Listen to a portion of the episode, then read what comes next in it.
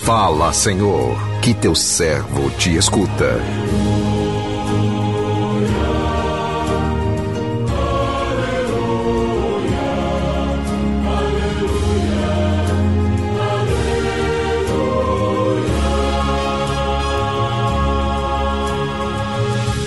O Senhor esteja convosco, Ele está no meio de nós.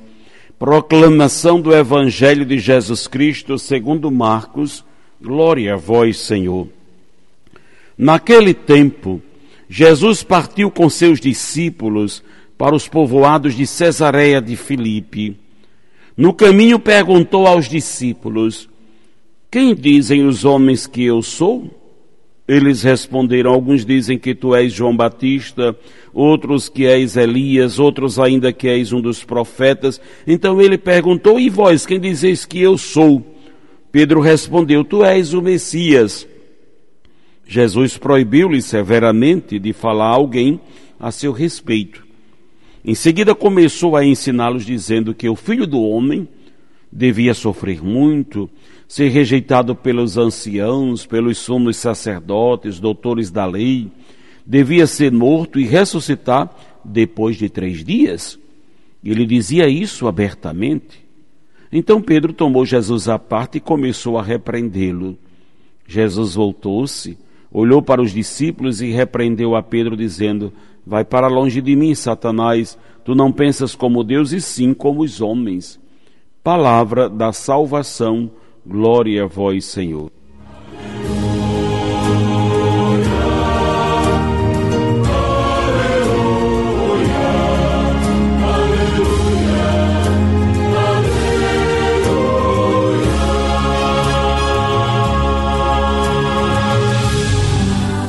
Meu irmão, minha irmã, muitas vezes professamos a nossa fé em Jesus, manifestamos o nosso desejo de segui-lo, mas quando tomamos consciência de que no seguimento a Ele está presente a cruz, tendemos a recuar, um sinal de que ainda não temos uma fé suficientemente madura para aceitarmos os desafios deste segmento. É pela fé, é pela fé que reconhecemos Jesus como nosso Deus e Senhor mas não basta reconhecê-lo como nosso Deus e Senhor, e nem ser somente um admirador de Suas palavras, é preciso ir mais além, comprometer-se com Ele, testemunhá-lo no dia a dia, aceitar o seu chamado, aderindo à Sua proposta de vida nova. A nossa opção por Jesus tem que ser radical, que significa estar com Ele em toda e qualquer situação. Quem fica só do lado difícil da fé, é numa fé sem compromisso, ou no lado fácil da fé, desculpe, quem fica só é, com o lado fácil da fé, isto é, uma fé sem compromisso, não é um cristão por inteiro. O evangelho que acabamos de ouvir chama a nossa atenção para algo fundamental em nossa vida: conhecer Jesus. Não tem como conhecer Jesus sem nos tornarmos íntimos dele, sem uma intimidade profunda com Jesus. Ficamos na superficialidade da fé, sabendo quem ele é, teoricamente, e não pela experiência com ele.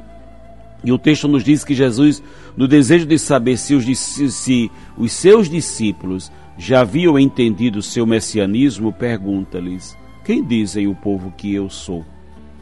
Para esta pergunta, surgiram várias respostas. Afinal, é fácil responder em nome do outro, não compromete.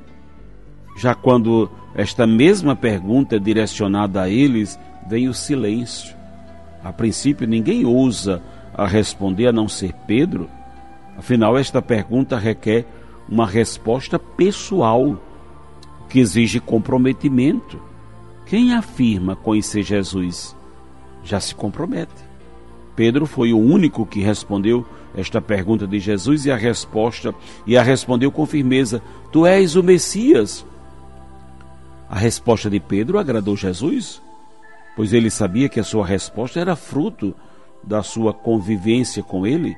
Pedro reconhece Jesus como sendo o Filho de Deus pela sua experiência com ele, mas ainda assim ele demonstrou não haver assumido de fato a condição de verdadeiro discípulo, pois Pedro ainda caminhava na obscuridade, carregando consigo a mentalidade do mundo, alimentando a ideia de um Messias glorioso, mas sem a cruz, o que resultou numa dura repreensão de Jesus. Né? Jesus conhece o interior das pessoas. Percebe de imediato a dificuldade dos discípulos em aceitar o desafio da cruz, por isso ele insiste em fazê-lo compreender o verdadeiro sentido da cruz. Jesus sabia que não seria reconhecido como filho de Deus sem antes passar pela cruz. Por isso ele proíbe os discípulos de revelar aos outros a sua identidade, afinal, um povo que esperava um Messias triunfalista com poderes políticos jamais aceitaria um Messias na condição de servo, alguém que tivesse o olhar voltado para os pequenos. Hoje, depois de ter passado pela cruz, de nos ter dado tamanha prova de amor, não precisamos esperar que Jesus nos faça perguntas como esta para dar a ele a resposta de amor. Façamos a nós, a nós mesmos uma pergunta: O que temos feito? A nós mesmos essa pergunta: o que, o que temos feito da nossa vida que custou a vida de Jesus? Com certeza nossa resposta chegará até Ele, não com palavras, e sim com as nossas atitudes do dia a dia. É nas nossas ações do dia a dia que vamos respondendo ao tão grande amor de Jesus, ao tão grande amor de Jesus. Inclui a cruz, porque a nossa adesão a Ele nos levará à atitude, né? nos levará a atitudes que contrariam os seus opositores, os seus opositores, e quem está disposto a assumir? Quem está disposto a assumir? Fica essa pergunta. Quem está disposto a assumir o desafio deste segmento? Não tem medo de assumir as consequências de uma vida pautada no exemplo de Jesus, uma vida coerente com o Evangelho. E sem aprofundarmos no conhecimento a Jesus, ficamos na lógica dos homens. Não iremos compreender que para ganhar a vida é preciso passar pela cruz. Que o Senhor nos abençoe. Amém.